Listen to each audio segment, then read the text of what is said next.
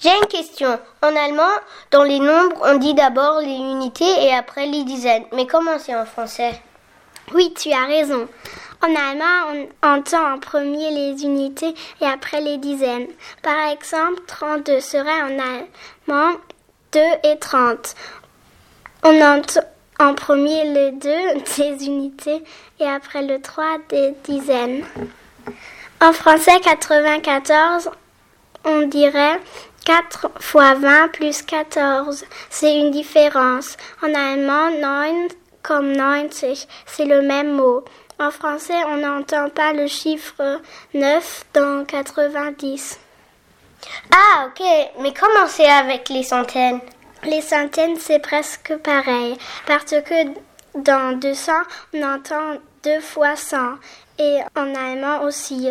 Et dans les deux langues, quand on lit le nombre, on commence par le chiffre des centaines.